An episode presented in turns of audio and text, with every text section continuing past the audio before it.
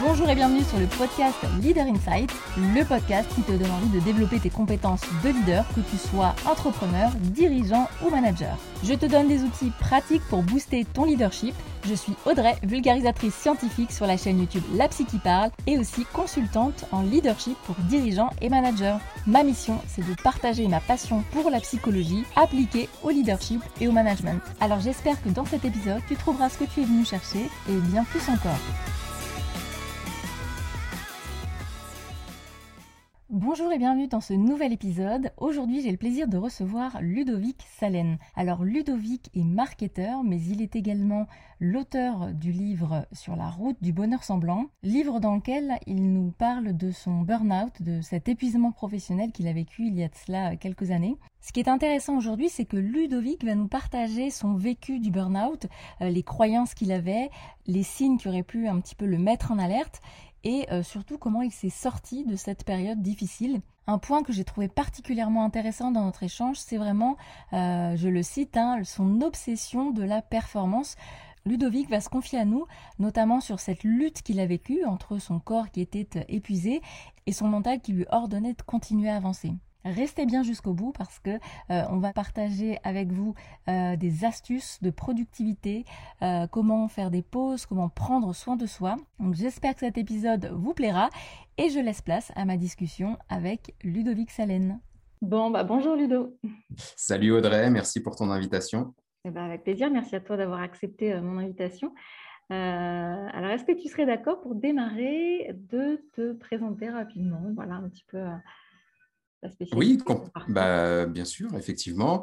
Euh, donc, moi, je m'appelle Ludo, Ludovic Salen. Euh, je suis un ancien, enfin, je suis un ancien, je suis créateur de contenu à la base, mais j'ai réussi à convertir cette activité de créateur de contenu en une agence marketing digital et de transformation digitale euh, de manière plus globale. Donc, concrètement, j'accompagne les entreprises dans leur transformation en utilisant le digital pour gagner des clients.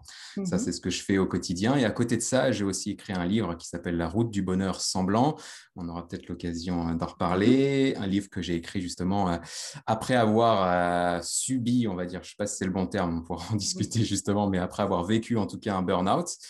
Bah, j'en ai fait un bouquin et je pense que c'est la raison aussi pour laquelle on se parle aujourd'hui. Oui, tout à fait. Bah, tu m'avais invité il y a quelques temps, c'est vrai, sur ton podcast pour parler de burn-out, justement. Et euh, je voulais à mon tour euh, un petit peu te rendre l'appareil parce que euh, donc j'ai lu ton livre, hein, La route du bonheur semblant, et j'ai trouvé pas mal de petites pépites, notamment déjà le, fait de parler de ton expérience parce que je trouve que ça reste malgré tout un petit peu rare d'aborder bah, des, difficultés comme on peut en avoir dans l'entrepreneuriat. Et euh, je vais rentrer tout de suite dans le vif du sujet. Ma question, c'est, alors déjà, est-ce que tu, tu, dirais que toi, tu as vécu un burn-out? Est-ce que c'est le bon terme? Et euh, voilà, est-ce que c'est venu de manière progressive ou euh, plutôt soudainement? Ok, alors je trouve ta question hyper intéressante parce que c'est vrai qu'on parle de burn-out, on parle de différentes choses, on, met, on essaye de mettre des mots sur sur finalement des choses qu'on ressent et c'est rassurant de le faire comme ça. Moi, je parle de burn-out parce que c'est peut-être aussi plus facile de parler de burn-out que de parler euh, de dépression ou d'effondrement ou que sais-je. Donc, effectivement, c'est le terme qui va parler à un plus grand nombre. Euh, je parle quand même de burn-out pour la simple et bonne raison que j'étais effectivement très euh, épuisé, que j'avais épuisé bah, toutes mes ressources et que du coup, c'est ça effectivement qui m'a fait trébucher, voire même tomber. donc, c'est pour ça que je, je parle de burn-out. Ensuite, pour répondre à la deuxième partie de ta question, euh, est-ce que je l'ai vu arriver? Non. Sur le mhm. moment, je te dirais non. Euh, maintenant que j'en suis sorti avec pas mal de recul, effectivement, il y avait beaucoup, beaucoup de signes avant-coureurs. Mais ces signes-là, j'étais incapable de les voir au moment où je les ai ressentis, jusqu'à euh, ce, que, ce que je n'ai plus le choix finalement que de, de, regarder tout ça en face et de faire quelque mhm. chose. Et qu'est-ce que tu as repéré comme signe avant-coureur? Alors du coup, euh, du coup, avec du recul, bah, clairement, je tirais sur euh, la corde, voire sur toutes les cordes en même temps. Euh, grosso modo, si je devais essayer d'englober de, un petit peu tous les symptômes, je dirais que j'étais dans, dans, une approche où je n'écoutais plus du tout mes besoins. C'est-à-dire que j'étais vraiment dans un état d'esprit où il fallait à tout prix que je souffre au sens premier du terme pour être convaincu que j'étais performant, euh, et être convaincu que je méritais aussi le succès que j'avais. Donc, bah, à ce niveau-là, concrètement, bah, je dormais peu déjà. Je commençais à bosser, il était 5h, 5h30 du matin, arrêté, il était 19, 20h.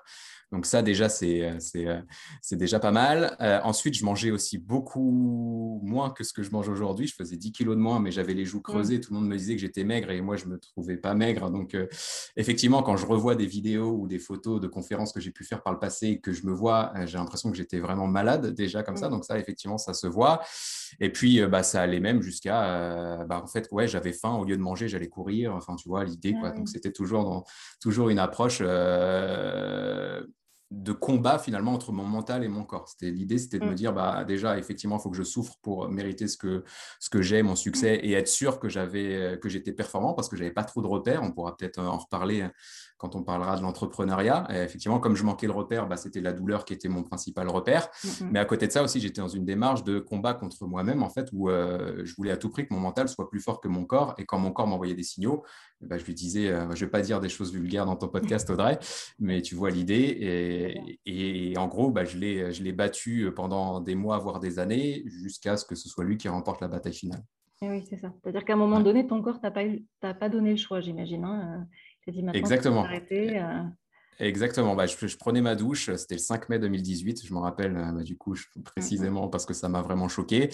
J'étais sous la douche, la tête qui tourne comme d'habitude, euh, faim comme d'habitude, fatigué comme d'habitude, mais bon, bah, comme d'habitude. quoi. Donc, euh, mmh bah, je vais le faire, je vais faire ma journée, je devais aller chez un client, tout allait bien se passer. Sauf que là, ça tournait un tout petit peu plus vite, mon cœur battait un tout petit peu plus vite et, et en fait, bah, j'ai perdu le contrôle sous ma douche. Je me souviens que j'avais encore euh, le, la mousse sur moi, etc. J'ai même pas pris le temps de me rincer. J'ai pris ma, serviette, je suis allé me remettre dans mon lit. Et là, je sentais que je m'enfonçais dans mon lit. Tu vois. Donc, euh, vraiment, euh, j'étais cloué au lit, mais je sentais vraiment que je. Enfin, c'était impressionnant, la sensation. Et tout a démarré comme ça. D'accord. Et, juste pour revenir un petit peu dans ce, contexte professionnel, tu, donc, tu étais indépendant à ce moment-là. Est-ce que tu avais quitté le salariat? Quel était un petit peu professionnellement ton, ton parcours? euh, alors du coup, effectivement, j'avais quitté le salariat, j'étais indépendant, mais je venais aussi de m'associer avec euh, Sébastien, qui, est maintenant mon associé chez SLN, mmh. mon agence. Euh, mais effectivement, lui étant basé à Bordeaux, moi étant en Normandie, effectivement, j'étais, enfin, on est quand même très éloignés, on fait des visios, etc. Mais, mais, mais effectivement, je bossais plutôt sur un rythme de freelance finalement, puisque mmh. j'étais tout seul la plupart, la plupart du temps. Donc oui, j'avais créé, j'avais créé ma société. Et oui, j'avais un statut qui s'apparentait, euh, en tout cas dans le quotidien, à celui d'indépendant. D'accord. Donc il y avait quand même ce, besoin de gagner sa vie, si je puis dire, même si le terme est horrible. Euh, euh, c'est-à-dire que cette obligation de performance, de résultat pour pouvoir... Est-ce que tu étais dans ce contexte-là à cette période? Ouais, alors je pense que moi c'est un peu différent. J'ai jamais vraiment eu ce, cette obsession pour gagner ma vie, euh, non pas que je sois blindé et que j'ai pas besoin de gagner de l'argent, au contraire, mais je viens d'un milieu déjà précaire à la base, donc en fait, euh, je sais ce que c'est euh, d'être en difficulté ou quoi, donc je suis assez à l'aise avec cette sensation d'un point de vue argent. Par contre, effectivement, j'ai placé mon obsession pour la performance sur d'autres sujets, notamment l'aspect visibilité sur Internet, parce qu'effectivement, comme je te le disais en intro, j'étais créateur de contenu, donc moi, en fait, plutôt que de courir après l'argent, bah, je courais plutôt entre, enfin, après les top influenceurs, après les vues, après, après toutes ces choses qui, qui nous font, enfin, qui nous rendent accro aux réseaux sociaux. Donc, il y avait cet aspect-là. Et j'étais aussi dans, dans l'optique euh, de, de vouloir être le meilleur dans ce que je fais peu importe euh, qui j'avais en face. C'est-à-dire que je me suis, à l'époque, je me comparais à des agences où ils étaient 30, 40, 50 et mon objectif, c'était de faire plus de visiteurs qu'eux, ou c'était d'être plus visible qu'eux, ou d'être plus mmh. connu, ou d'être euh, meilleur qu'eux. Euh, on a plutôt réussi à faire ça, mais le prix que j'ai payé euh, était très élevé quand même. oui, c'est ça. Donc il y, avait un enjeu de performance, mais qui était plus lié de, toi à toi, si je puis dire. Ce n'est pas forcément des injonctions extérieures. Même si en un peu, il peut y avoir des choses. oui, complètement. Alors, du coup, effectivement, il y, a forcément des influences extérieures, mais c'était plutôt lié à mon ego. Euh, c'était effectivement, euh, je pense que c'est un besoin de reconnaissance euh, inassouvi ou des choses un peu comme ça. Mais, il y avait cette partie-là, effectivement, où il fallait que je sois le meilleur, que je sois reconnu. comme étant le meilleur dans ce que je fais. Et puis après, j'avais aussi une autre volonté, et c'est la raison pour laquelle je me suis lancé dans l'entrepreneuriat, c'était de démontrer à la terre entière et surtout sans doute à moi-même mmh. que j'étais full autonome, en fait, que j'avais besoin de personne, peu importe les sphères de ma vie, que ce soit ma vie perso ou ma vie professionnelle, bah, je gagne ma vie tout seul. J'ai pu acheter ma maison grâce à mon travail à moi tout seul. Donc voilà, il y avait vraiment cette volonté-là aussi de, de vouloir tout faire tout seul, de ne pas être aidé parce que peut-être que c'était rassurant pour moi euh, bah, de me rendre compte que je pouvais euh, traverser la vie en ne comptant que sur moi. Oui, c'est ça. Ça, c'est quelque chose que j'entends assez souvent. Et euh, j'ai envie de le relier un petit peu, enfin, je ne sais pas si toi tu fais le lien, à cette idée de combat entre le corps et l'esprit. ça, c'est des choses que j'ai beaucoup, beaucoup entendues, moi notamment, par exemple, chez des personnes qui sont effectivement en épuisement professionnel, en dépression ou qui souffrent de douleurs chroniques, tu vois, des douleurs vraiment récurrentes, migraines ou autres, mhm. avec cette idée de je serai plus fort que le contexte ou plus fort que ma douleur ou autre. Comment tu l'expliques, toi, cette espèce de combat corps-esprit euh, alors moi, j'ai trouvé une explication, euh, mais qui est peut-être liée à mon contexte ou à mon histoire. Du coup, tu pourras me dire avec ton recul ce que tu en penses. Mais effectivement, j'étais dans cette euh, optique et je le suis encore, hein, honnêtement. Hein. Mm-hmm. On, pourra en reparler, mais là, ça va. Je me suis arrêté avant qu'il soit trop tard ces dernières semaines, mais j'étais reparti sur un schéma où j'aurais pu très bien aller jusqu'au bout et, me retrouver dans la même situation qu'il y a quatre ans. Fort heureusement, j'ai su m'arrêter avant. Mais, mais voilà, effectivement, j'étais toujours dans cette approche de mon mental doit être plus fort que mon corps. Euh, moi, j'explique ça par le, la peur de la mort, tout simplement. Désolé si, je mmh, plombe, mmh. si je plombe l'ambiance euh, dans ton podcast, Audrey.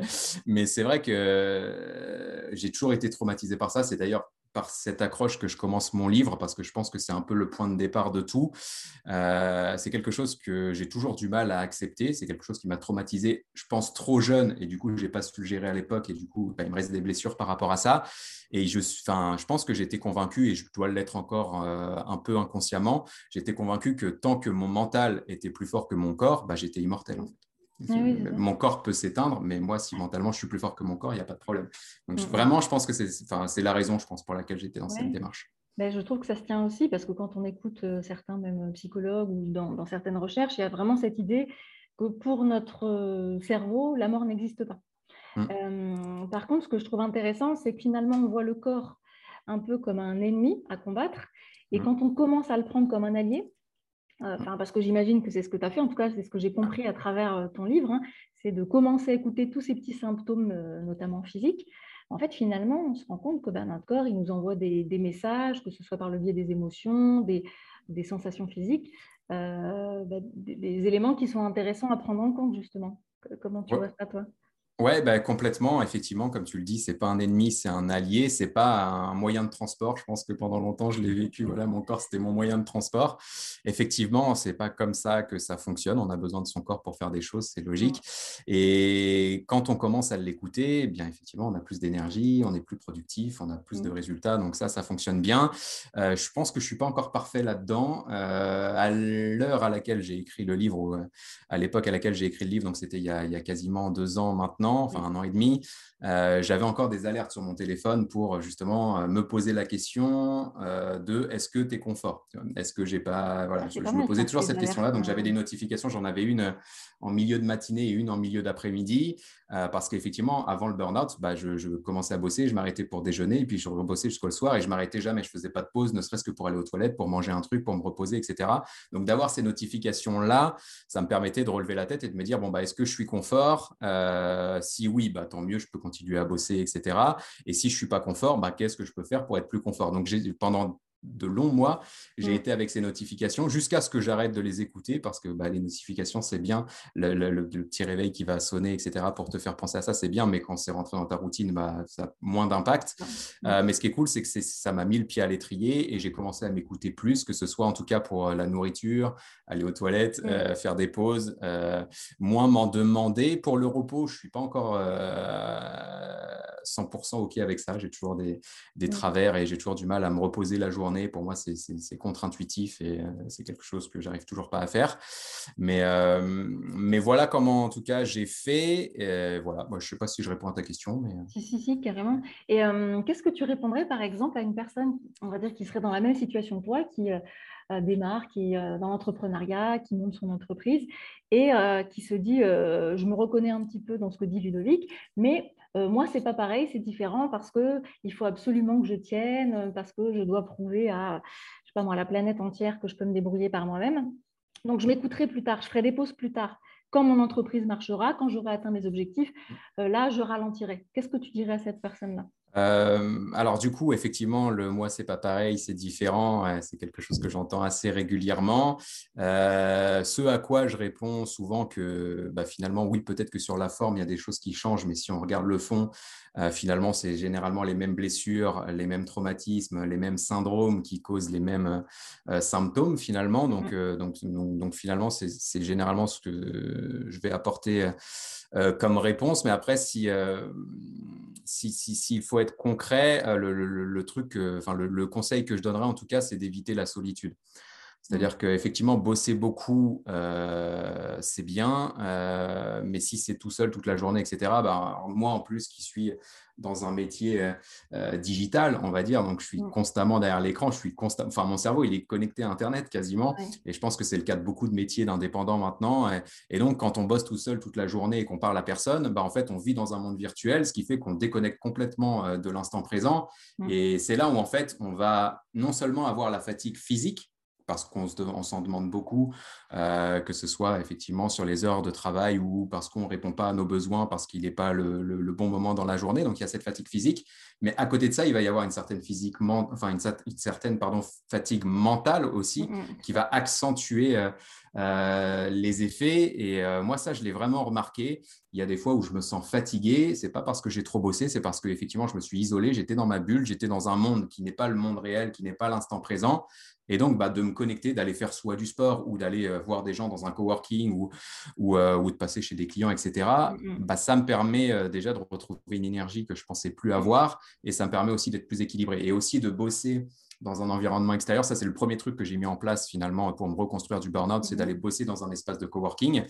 bah, effectivement, quand on voit des gens, qu'on le veuille ou non, on va être sollicité parce qu'on peut aller boire un café avec une personne, parce qu'on peut discuter avec une autre, etc. Et donc, on a des mini-interruptions quand même dans la journée qui font que bah, on évite de, tomber dans ces travers. Oui, euh, c'est marrant parce que j'ai, si je puis dire, j'ai fait le même constat que toi, euh, à savoir que dans mes moments de déprime ou de blues, on, va le dire comme ça, euh, c'est souvent quand j'ai vu personne de la journée ou que j'ai pas eu assez d'interaction sociale ou que je ne suis pas sortie de chez moi. Parce que ça m'est arrivé, et là on peut dire merci le confinement, j'ai pris les mauvaises habitudes de rester beaucoup, soit à mon bureau, soit chez moi et euh, finalement d'être un petit peu en mode euh, il n'y a que mon ordi qui existe. Et, sortir dehors, ne serait-ce que pour marcher un peu, euh, ben voilà, ça, ça aide pas mal. Et, à titre perso, du coup, voilà, je me suis mise à faire du sport, non pas en salle, parce que ça, chez moi, ça dure trois mois, mais j'ai carrément investi. Il y a un coach qui m'accompagne aujourd'hui. c'est bien ça. Voilà, moi, c'est mon nudge, c'est ma technique, si tu veux, pour m'obliger. C'est bah, tu as rendez-vous avec ces personnes, je ne peux pas y échapper. Ouais. Ouais, bah, j'ai fait pareil que toi. Du coup, j'ai pris une coach sportive et mentale euh, qui m'a beaucoup aidé. En plus, elle est spécialisée aussi dans la méditation, yoga, etc. Des trucs euh, ah, qui, moi, me permettent de vraiment redescendre en pression. Et c'est vrai, quand je fais euh, une séance un peu hybride avec elle, donc du sport où ça monte en cardio et ensuite on part sur de la méditation, je pense que c'est la, bonne, la bonne équation, en tout cas pour moi, et redescendre. Et sinon, oui, je repense à un truc par rapport à, à la question que tu me posais euh, précédemment sur, bah, effectivement, moi, c'est pas pareil, il faut que j'en fasse plus parce que j'ai une échéance, parce qu'il faut que je sois prêt, etc. Il est aussi important d'avoir en tête que euh, quand on est dans cette approche-là, quand on réfléchit de cette manière-là, c'est qu'on est persuadé que le temps est illimité et qu'en fait, on va pouvoir tout réaliser dans notre journée ou dans notre vie et que euh, bien souvent, et je pense que les personnes se reconnaîtront du coup qu'on ce, ce mindset-là, c'est que si on est assez honnête avec soi-même, bah, on va se rendre compte que si je fais ça et que je décide de me reposer une fois que j'aurai fait ça, c'est pas ce qui va se passer, c'est qu'une fois que j'aurai fait ce que j'ai à faire, bah, je trouverai autre chose à faire et j'aurai toujours quelque chose à faire. Et donc, si on ne s'autorise pas du repos, bah, finalement, on ne se l'autorisera jamais. C'est pas en se disant, bah ouais, une fois que j'aurai terminé tel client, bah, je mmh. pourrai me reposer. Bah non, parce que tu auras un nouveau client ou parce que tu auras une autre idée ou parce que tu auras un autre business à lancer, etc. Donc voilà, c'était le, petit point aussi qui me paraissait important super important, oui, carrément, c'est vrai. Et ça, euh, je pense qu'il y a beaucoup d'entrepreneurs qui peuvent se reconnaître euh, ou de personnes dans euh, je ferai une pause quand j'aurai fini ça, sauf que le, le ça, une fois, une fois terminé, tu as toujours autre chose. En fait, on peut toujours ou optimiser ou améliorer. Ou, mm. voilà, on a une espèce de. Alors, je sais pas si tu marches avec des checklists. Ouais. Dans la journée, ouais. Et comment tu te sens vis-à-vis de ça, toi? Quel est ton rapport à ta checklist? Alors du coup, je me suis vachement euh, détendu par rapport à la checklist, puisque justement, euh, avant le burn-out, et je pense que ça, c'est aussi lié au fait que je manquais sans doute de repères, mon agenda était ultra balisé, c'est-à-dire que chaque demi-heure dans mon agenda, c'était mmh. calé, en fait, c'était bloqué d'une semaine sur l'autre, et j'avais pas d'imprévu de cette manière-là, j'étais très bien organisé mais du coup, on est confiné. Euh, forcément, la cocotte mmh. minute, à un moment donné, elle explose. Donc, il y avait déjà cette approche-là.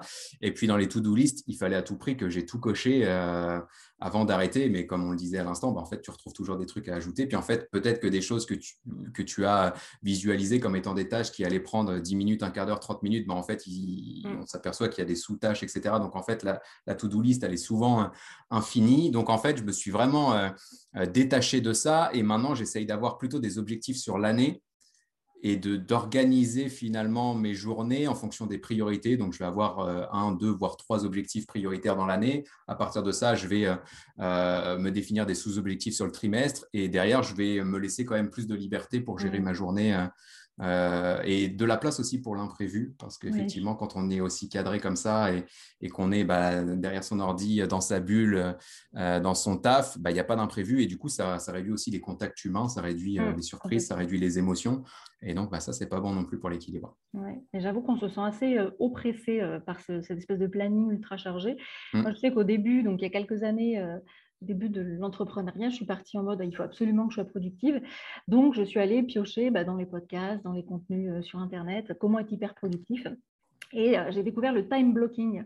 Donc, tu sais, le fait de vraiment euh, bien lister ses tâches. Problématique étant que je, me suis mise à faire des espèces de. Hum, comment ça s'appelle Tu sais, ce jeu là où tu dois empiler. Tetris, oui. Tetris, merci beaucoup. Sauf que moi, voilà, la ligne du bas, elle se, tu vois, elle se défaisait jamais. Oui, je vois bien. je, me sentais plutôt prisonnière de ça. Et un petit truc, on verra si ça peut aider euh, d'autres personnes, c'est que maintenant, je fais des, check, des hum, to-do list pardon, euh, à la semaine. C'est-à-dire qu'en gros, j'ai mes rendez-vous, et puis après, j'ai voilà les objectifs de la semaine, puis je répartis en fonction des journées. Et euh, moins frustrant, je trouve, que d'avoir une to-do list, tu vois, que hum, finalement, je ne terminais pas. Donc, grosse insatisfaction, tu n'es pas assez compétente, enfin bref, toutes les, toutes les jolies pensées qu'on peut avoir qui, te plombe encore plus et qui te donne envie de, te dire bah non, demain je vais, je vais mettre les bouchées doubles.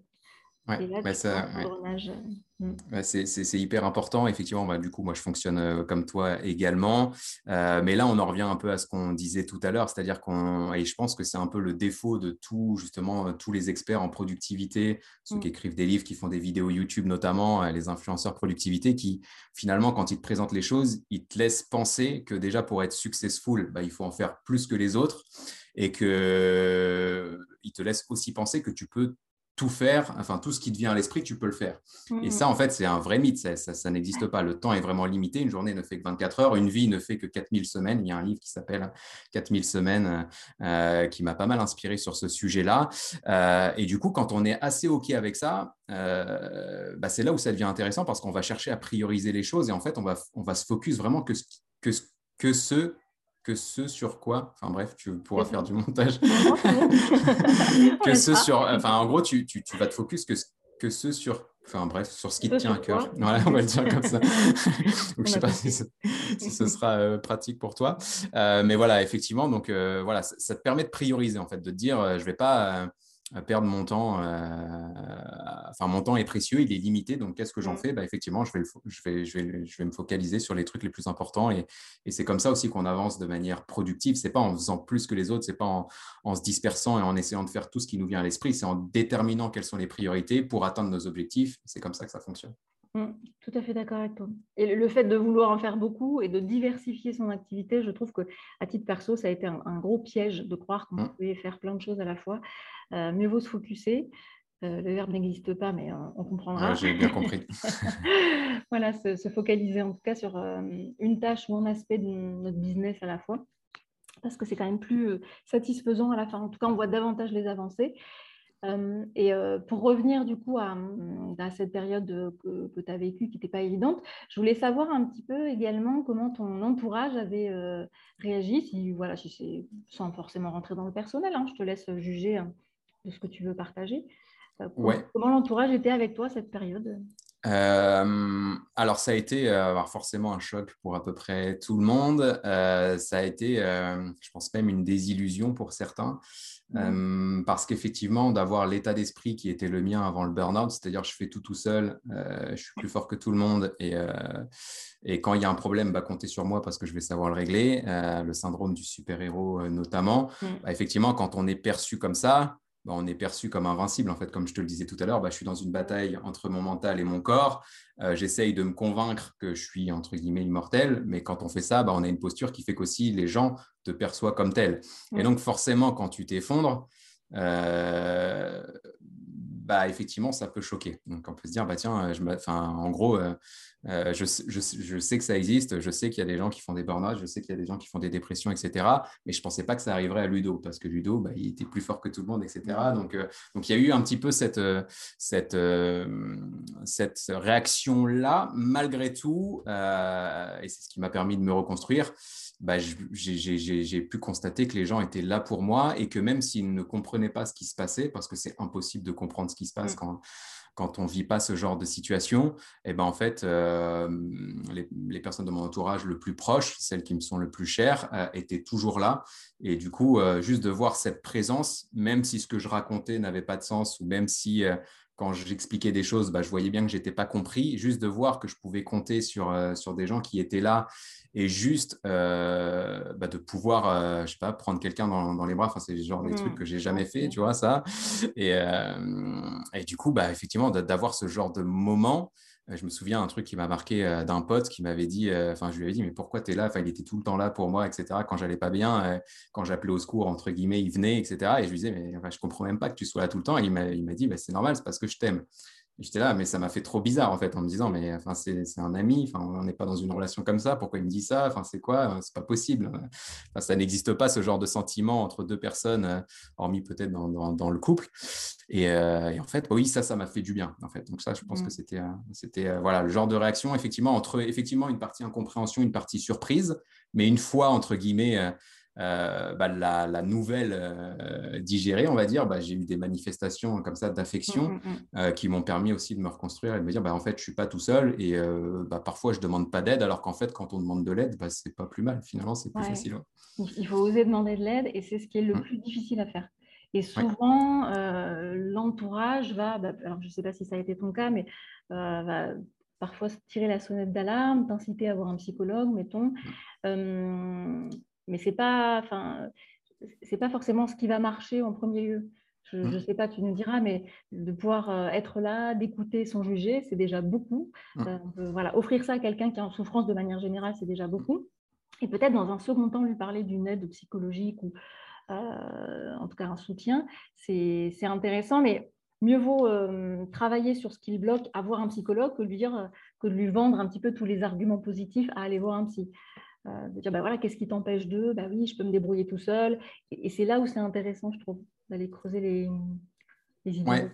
Tu, vois ce que je veux dire? Ouais, ouais, complètement. Alors effectivement, moi j'ai vu une psychologue assez rapidement euh, et je pense que c'est ce qui m'a, entre guillemets, j'allais dire, ce qui m'a mis le coup de grâce. C'est-à-dire qu'effectivement, j'étais dans un état, euh, le burn-out avait commencé depuis un mois avant que j'entame la thérapie, mais, mais je tenais encore debout, on va dire. Mais effectivement, quand j'ai commencé la thérapie mmh. où il a fallu déballer tous les sujets, mon caractère fait que, euh, bah, tu vois, ce qui m'a amené euh, dans le burn-out m'a plongé dans un, truc encore plus profond derrière parce que bah, je me suis dit, bah, OK, je vois à peu près le process qui est à réaliser pour sortir du burn-out. Euh, forcément, j'ai eu la question qu'on a dû te poser 100 fois à toi, Audrey, euh, au niveau de tes patients. C'est combien? de temps ça va durer? Combien de séances? Euh, Combien de séances ça va prendre? Voilà, effectivement. Donc, bah, ma psychologue n'a pas forcément su me répondre, mais elle, a dû me dire un truc du type bah, Je ne peux pas vous dire, mais bah, parfois ça prend six mois ou à peu près dans, dans cet espace-temps-là. Et dans ma tête, je suis ressorti de là en me disant, bon, bah, ok, ça prend six mois pour tout le monde, moi, ça va prendre 15 jours et ce sera plié. Et donc, j'ai oh, sorti tous les sujets. j'ai sorti tous les sujets d'un coup. Ouais, mais exactement, exactement. La performance en thérapie, j'ai tout sorti d'un coup, euh, sauf que ma psychologue partait en vacances euh, quelques semaines plus tard et je me suis retrouvé avec tous les sujets sur la table déballés où j'ai pas su les gérer parce qu'émotionnellement, c'était très, très, très compliqué. Où c'est là où j'ai été vraiment sur le fil et il aurait pu se passer beaucoup de choses. Euh, j'avais pas d'idée noire, mais en tout cas, j'étais dans un effondrement très, très profond. Euh, mais voilà, donc en fait, là où je pensais gagner du temps, bah, en fait, j'en ai perdu, je pense. Ça m'a, cette, cette période-là m'a même traumatisé. En fait, j'ai eu peur de l'état dans lequel j'étais et je pense que ça me fait peur encore aujourd'hui. mais ce qui est important, effectivement, c'est que bah, du coup, tout ça prend du temps et mm. que ça peut prendre trois mois, ça peut prendre six mois, ça peut prendre un an, ça peut prendre cinq ans, voire toute une vie. Et en fait, c'est là où, enfin, pour l'entourage, c'est important de le comprendre et de se dire bah, je ne vais pas le bousculer ou je ne vais pas euh, lui dire, enfin le, truc à surtout pas dire c'est euh, bah, mets-toi un coup de pied au cul, etc. Parce que c'est finalement les coups de pied au cul qui t'ont amené au burn-out. Donc si tu continues comme ça, ça ne va pas marcher. Mais juste voilà, de se dire bon ok, je ne comprends pas tout ce qu'il me dit, je ne sais pas toujours quoi lui dire, mais je vais juste l'écouter et, juste bah, le mettre en confiance pour qu'il mm. puisse, pendant un laps de temps plus ou moins long, bah, faire le travail et ça prendra le temps que ça prendra. Et, on le fera. Il y a une chanson d'Orelsan là-dessus, Jour meilleur. Je trouve que ça traduit bien, ça traduit bien justement la posture à avoir, c'est de dire bah, je serai là, je ne saurais pas quoi te dire toujours, enfin, je ne saurais pas toujours quoi te dire, mais en tout cas, je serai là pour t'écouter. Bah, c'est vraiment ça le truc, c'est de se dire, mmh. Voilà, même si on ne sait pas quoi dire, euh, on peut répondre juste oui, non ou faire un câlin. Mais euh, voilà, le temps que ça durera, il faut le faire. Et, et, voilà, je pense que c'est important. Oui, alors ça, ça paraît toujours. Euh, je sais que pour les gens qui sont de l'autre côté, pour l'entourage, pas suffisant, parce que ça les met face à leur propre impuissance d'entendre la personne ou de voir la personne être mal. mais croyez-moi sur parole, c'est pour avoir accompagné beaucoup de personnes, c'est ce qui aide le plus, c'est de ne pas juger, d'écouter effectivement de faire un câlin, ou en tout cas d'avoir euh, le côté euh, tactile, ça on le sait même au niveau neurosciences, mmh. euh, au niveau libération de, certaines hormones, dont l'ocytocine, ça, ça aide beaucoup à se, mmh. à se sentir connecté à l'autre, donc moins seul. Et dans, dans, dans enfin, je, je, voulais rebondir aussi, je passe un peu du coq à l'âne, excuse-moi toi, tu faisais un travail apparemment quand même qui était passionnant pour toi. Tu, tu l'as choisi, tu as quitté le salariat. Donc, mmh. on peut se dire, bah, en théorie, tu, devrais être heureux puisque tu es dans euh, un domaine mmh. qui, te plaît, qui te passionne. Oui, alors ça, c'est. Euh, ouais. Alors, du coup, c'est vrai que j'ai, j'ai toujours dit, euh, malgré tout, que si je gagnais au loto demain, j'arrêterais de bosser. Et, et, je pense que je suis capable d'arrêter de bosser jusqu'à la fin de ma vie. Donc, effectivement, même si je suis dans un taf qui me passionne, euh, bon, c'est pas toujours épanouissant pour autant. Il y, a, y a, y, a, des clients chiants, il y a de l'administratif, il y a toujours voilà. Même si c'est une passion, effectivement, euh, déjà c'est pas toujours l'éclate. Et euh, quand on est entrepreneur, justement dans une activité qui nous passionne, on a une certaine liberté d'agenda. Euh, que les autres vont percevoir comme la liberté de bah, quand j'ai pas envie de bosser, je bosse pas, mais ils se mettent pas dans la, enfin ils n'arrivent pas à imaginer, en tout cas ça leur vient pas à l'esprit que euh, on peut aussi tomber dans l'effet inverse de bah, si je veux bosser, je peux bosser. Et donc, bah, quand mon, enfin, notamment pendant les confinements, j'ai remarqué ça aussi chez moi, même si j'étais en train de sortir du burn-out, c'est que bah, quand on n'a rien à faire de sa journée, quand on est entrepreneur dans un truc qui nous passionne, on va faire quoi? On va travailler en fait. Et donc, on va avoir cette tendance euh, à, à, remplir le vide par le travail. Et, euh, et ça, c'est pas bon du tout parce qu'en fait, il n'y a plus de vide dans notre journée et il n'y a que du travail. Et le travail, ça ne ressource pas, au contraire. Et donc, c'est aussi la raison pour laquelle je me suis retrouvé dans ce genre de situation. C'est ma vie aujourd'hui ne me convient pas. Euh, je pense que je suis un peu isolé personnellement. Je pense que je ne suis pas épanoui dans, des activités personnelles, etc. Je me suis isolé de, par moi-même avec mon activité euh, d'indépendant. Et du coup, bah, mes journées sont vides. Si je bosse pas, je fais quoi? Bah, J'ai rien à faire. Ou en tout cas, je ne sais pas encore imaginer ce que je pourrais faire de ce temps. Donc, je fais que travailler. Et ça, c'est un truc que j'ai encore euh, là ces derniers jours où je te disais, voilà, j'ai réussi à m'arrêter avant qu'il soit, je pense, trop tard. Mais j'étais déjà dans cette démarche de me dire, OK, je peux lever le pied, mais si je lève le pied, je fais quoi de ma journée? Pourtant, j'ai rempli plus ma vie, etc. Mais c'est un réflexe, je pense qu'on a tous. Euh, le plein appelle le vide, le vide appelle le plein. Euh, quelqu'un m'avait dit ça en commentaire mm. sur LinkedIn, j'avais bien aimé. Bah, mm, mm. c'est un peu le problème. Et c'est vrai que ça, c'est quelque chose qu'on a vu. Enfin, moi, je l'ai vu chez euh, des amis qui sont salariés. Effectivement, en confinement, ils étaient tous en télétravail et donc ils ont beaucoup plus travaillé qu'habituellement. D'ailleurs, c'était une peur des, des, entreprises de dire Ouh là là, ils vont moins bosser. Non, non. en fait, on a vu que les gens étaient beaucoup plus performants. Enfin, performants, je ne sais pas, mais en tout cas, ils ont travaillé plus longtemps euh, sur des plages horaires plus longues. Donc, ça, c'est le piège pour, euh, j'ai envie de dire, tout entrepreneur qui bosse euh, de chez lui ou pas. Et, et, là où je voulais en venir aussi, c'est que je trouve ça assez rare malgré tout, enfin euh, paradoxal, euh, parce qu'on pourrait dire, bah, là, tu, es dans un métier que tu apprécies, que tu as choisi, donc il ne devrait pas y avoir de burn-out. Parce qu'habituellement, ce qu'on voit, en tout cas pour les personnes que j'ai accompagnées, euh, c'est souvent bah, des, gens qui font des, métiers difficiles, qui sont plutôt salariés, qui sont quand même dans des métiers qui, ont, où, il y a où il y a de l'humain, donc c'est les métiers mmh. d'enseignant, soignant, etc. Et on pourrait se dire, parce que comme c'est une passion, ben, on ne peut pas souffrir, parce qu'il y a pas de. Il y a quand même du sens derrière ce, métier passion. Mais je trouve que justement, enfin, tu l'as très, très bien évoqué, hein, passion, ça veut dire aussi souffrir. Donc, mmh. Mmh. on va se mettre dans des états où bah, ça a tellement de sens. Et là, je parle aussi un petit peu pour moi ça a tellement d'intérêt que bah, on a envie de toujours faire plus, faire mieux, avancer. Euh. Mais euh, tu, l'as bien dit, et là, euh, je vais le redire à nouveau, hein, c'est que notre temps est limité, il n'est pas infini, contrairement à ce que dit Fabien Olicard. le livre est très bien, votre temps est infini, je le conseille.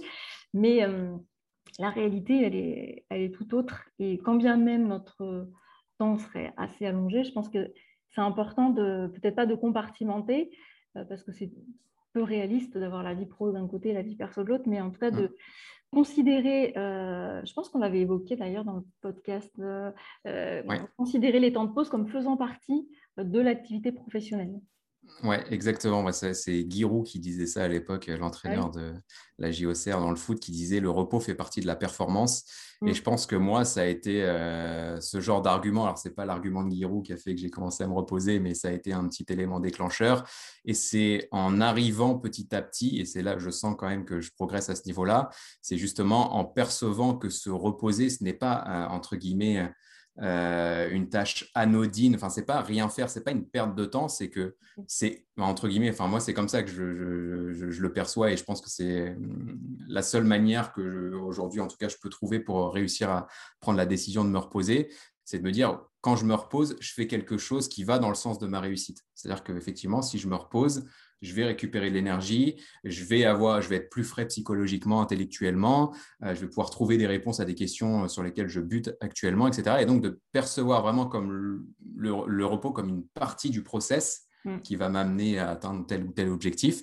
C'est ce qui me permet de, de, de, de m'autoriser des, des, pauses en tout cas. Mais effectivement, il mm. euh, faut recharger les batteries. Enfin là, je pense qu'on s'est tous retrouvés dans des situations comme ça où on est derrière l'ordi, on n'y arrive pas, on n'a pas envie, on va se forcer, on va se faire mal, on va rester derrière l'écran jusqu'à 19h, on va pas avoir avancé et on sait très bien que si on s'est élevé pour ne serait-ce qu'aller prendre un thé ou quoi et euh, s'asseoir 10 euh, minutes au soleil, ben, en fait la solution on l'aurait trouvée. Donc euh, il faut s'autoriser ce genre de, pause. Tout à fait, parce qu'en fait, on a parfois l'impression que la pause, ça doit être quelque chose de, de, long, de compliqué, de partir faire une balade d'une demi-heure, alors que non, il s'agit juste de se faire un café, un thé, peu importe, D'ailleurs, c'est souvent là où on a, les, comme tu solutions. Et d'ailleurs, j'ai écouté justement un podcast là, de Coup d'État.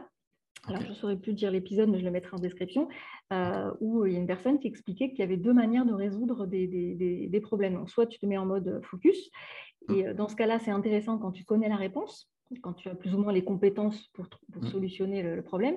mais quand tu es face à une problématique nouvelle, mieux vaut te mettre en mode diffus c'est-à-dire faire autre chose et en gros, euh, ton cerveau va raisonner en tâche de fond, va travailler en, tâche de fond et euh, c'est comme ça que tu peux plus facilement trouver la réponse.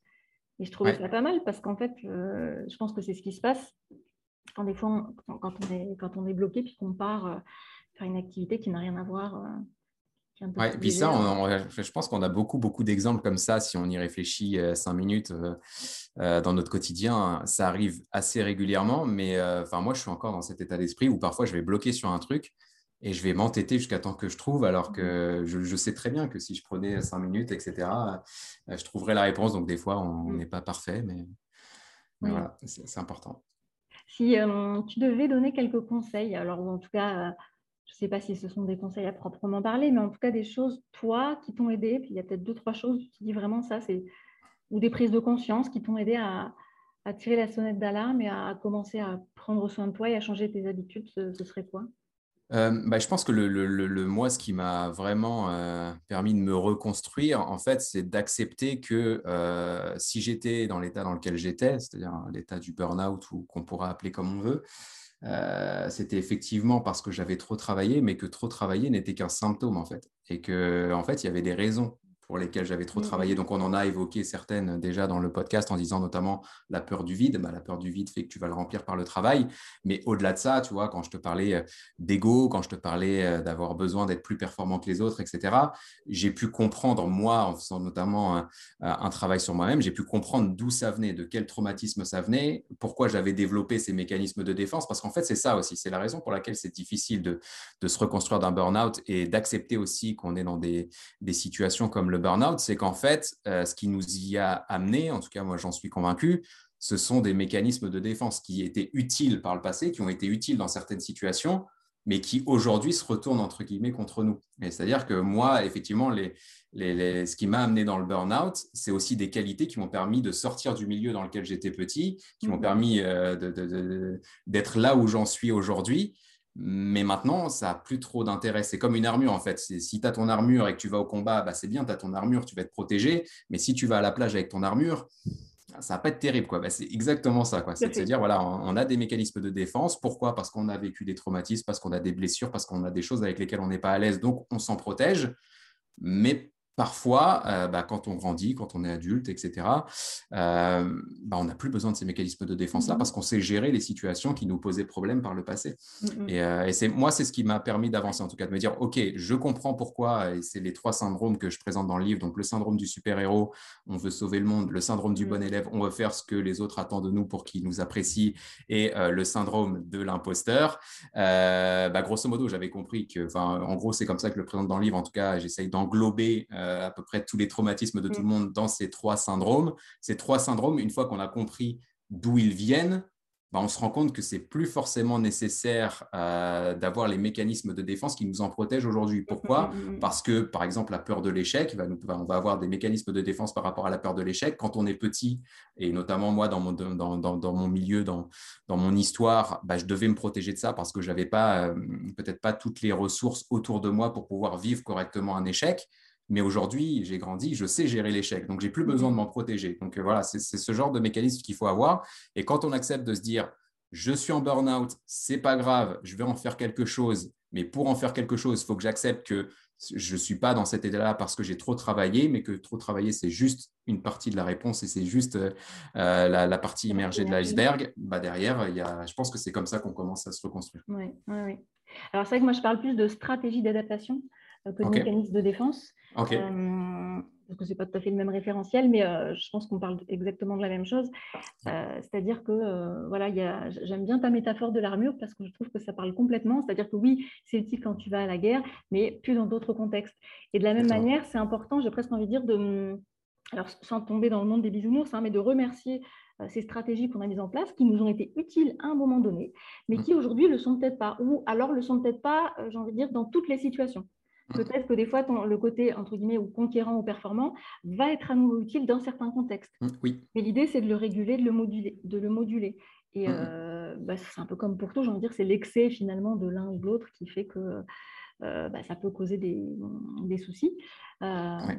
Mais en tout cas, je te remercie parce que ça, c'est un conseil très, très précieux, un retour très précieux que tu nous fais. hein, c'est de comprendre qu'effectivement, le trop travailler, derrière le trop travailler, euh, alors il y, a- il y a plein de raisons, il y a plein de facteurs qu'on pourrait aborder, mais dans le facteur psycho, euh, il y a notamment des, des raisons qui peuvent nous être personnelles, des croyances, on parlerait de Mm. croyances, Oui. c'est-à-dire des pensées, euh, qui nous amènent à agir de telle ou telle manière.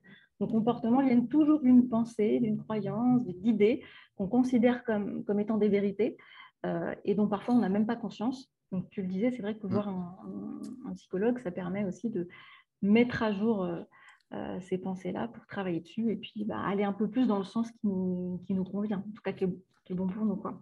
Ouais, complètement. Bah, verbaliser les choses, ça aide vraiment beaucoup. En fait, c'est la, libér- la libération par la parole. Je pense que ça, c'est quelque chose de, de très, très important. Et puis après, euh, l'autre truc aussi, parce que du coup, en t'écoutant parler, j'ai une autre idée qui m'est venue en tête pour les personnes qui seraient peut-être en burn-out ou, ou euh, qui, alors j'espère pas que ça arrivera, mais qui s'y retrouveraient un jour. Une bonne manière aussi de se reconstruire, c'est de, de, de, de comprendre euh, pourquoi on le fait. C'est-à-dire que, Mm. euh, enfin, qu'est-ce qu'on fait de ça en fait? On, on se retrouve dans un état qui est difficile à gérer. On a des blessures qui nous ont euh, mis dans une situation très très difficile. On souffre beaucoup. Et là, face à ça, en fait, on a, on a deux choix, enfin, on a deux options. C'est-à-dire que soit on se contente, entre guillemets, enfin, on se contente, on n'est que dans la posture de bah, je souffre et euh, je vais me relever et puis bah, ça sera déjà très bien. Euh, ou alors on se dit, bon, bah, ok, je souffre, j'ai souffert, ça a été traumatisant, mais qu'est-ce que je peux faire de ça? Et tout à l'heure, tu disais notamment euh, euh, qu'on est, quand on est dans un taf passion, généralement, on va avoir le sens qui va avec. Moi, tu vois, je suis pas. je pense qu'on a deux métiers complètement euh, différents. Moi, j'ai eu du mal parce que pendant le burn-out, justement, je me mmh. disais qu'il n'y avait pas de sens dans mon activité, le mmh. marketing, etc. Euh, bon, bah, tu fais gagner de l'argent à des entreprises qui en gagnent déjà plus que toi. Tu vois, si je suis très cynique sur ce que je fais, mmh. donc c'est bien, mais, euh, mais en soi, le sens n'est pas là. Et c'est vrai que, bah, du coup, en fait, moi, si, je donne un, exemple justement de, de, quoi faire de la douleur, bah, en fait, je faisais du marketing, je faisais de la transformation, j'ai fait mon burn-out, ça m'a permis euh, justement de, comprendre plein de choses sur les thématiques de la psychologie. Et donc, j'ai intégré ces thématiques de la psychologie et notamment de la conduite du changement, comment gérer le changement d'un point de vue humain dans mon activité professionnelle. Et ça a été une manière d'apporter du sens dans ce que je fais et donc, en fait, bah voilà, oui, j'ai souffert. Ça peut être difficile, du coup, euh, à encaisser. Mais si derrière, on arrive à transformer cette souffrance en quelque chose qui a du sens, par exemple, écrire le livre, bah, moi, ça m'a permis de. Voilà, souvent, on va me dire, bah, tu es généreux, euh, merci d'avoir écrit le livre. Et souvent, je vais répondre, mais c'était très égoïste aussi de ma part parce que euh, le but, c'était d'aider les gens. Et en aidant les gens, bah, effectivement, je donne du sens à la souffrance que j'ai eue. Donc, moi, je me reconstruis. Donc, en fait, c'est gagnant-gagnant. Et euh, voilà, donc c'est de se dire, OK, qu'est-ce qu'on peut faire aussi pour donner du sens à ça? Et entre guillemets, alors, je pense que ce n'est pas le bon terme et je pense que ce n'est pas assez joli dit comme ça mais c'est rentabiliser la souffrance qu'on a pu vivre. En, fait. Mmh en tout mmh cas, c'est mon approche. Là, je vois toujours le côté productivité quand tu me dis ça. Oui, c'est vrai, c'est pas faux. Optimisation, productivité. Mais c'est un petit défaut très entrepreneur, très, très courant euh, dans ce monde-là. Enfin, c'est pas un défaut, hein, mais une tendance, quoi. Non, mais je euh, euh, non, c'est juste que ça me fait marrer. Je me, je, me, reconnais dans ce que tu dis. Et, du coup, ok, donc si je, si je résume aussi quelques conseils qu'on a évoqués pour euh, les personnes qui ne sont peut-être pas forcément en burn-out, mais qui euh, souhaiteraient ne pas tomber là-dedans et qui peuvent ressentir malgré tout de l'épuisement, tu avais dit le fait de s'entourer, de ne pas rester seul et isolé. Mmh. Euh, de voir du monde, donc coworking, euh, je ne sais pas, appeler des gens, en tout cas être en contact, avoir des contacts sociaux. tu avais évoqué le fait de faire des mini-pauses et j'aimais bien ton idée de mettre des notifications, des petites mmh. alertes euh, moi, j'appelle ça un nudge. Donc, euh, nudge, c'est coup de pouce. C'est les nouvelles théories, voilà, petit dispositif qui t'aide. Euh, parce que la plupart du temps, on, est OK pour faire des pauses. C'est juste qu'on oublie parce qu'on est Bah oui, c'est ça. Donc, mm. autant se donner des petits coups de pouce en automatisant des petites alertes. Et c'était quoi la question que tu avais notée dans, ton alerte? J'aimais bien comment tu avais formulé. Alors, du coup, est-ce que tu es confort? Je mettais. Alors, j'en ah, mettais deux différentes, mais grosso modo, ça voulait dire est-ce que tu es confort avec un petit smiley? C'était ça, et ouais, je mettais ça. Ouais, c'est bien ça. Alors, on peut, euh, pour, pour le côté nudge, vu que je donne des formations là-dedans, on pourrait imaginer une phrase qui soit différente à chaque fois, d'en avoir déjà dix différentes. Okay. Est-ce confort? Comment tu te sens dans ton corps? Hmm. Quelle émotion tu ressens maintenant? Euh, Qu'est-ce qui hmm. t'amènerait à ressentir de la joie euh, dans l'heure qui suit? Enfin, je dis n'importe quoi. Ouais, ouais, non, mais je comprends. c'est vrai que. Nouveauté, parce que sinon, on, s'habitue. Moi, je changeais, c'est vrai que je changeais euh, de noter. Enfin, j'ai eu euh, pendant quelques semaines, j'ai gardé euh, deux phrases. En gros, j'avais une phrase différente le matin de l'après-midi déjà, et je changeais quand même souvent parce que je commençais à comprendre que, que j'écoutais de moins en moins les notifs. Donc, ouais, c'est important. Et, et, après, le dernier point moi, que j'ai retenu, c'est cette idée voilà, qu'on évoquait, le temps n'est pas infini. Et mmh. peut-être se, donner, je ne sais pas si, si, ça te parle, ça peut-être se donner une deadline de quel temps je me donne pour enfin faire un break ou euh, me satisfaire de ce que j'ai, euh, ce sera quand? Enfin, tu, tu, vois ce que je veux dire?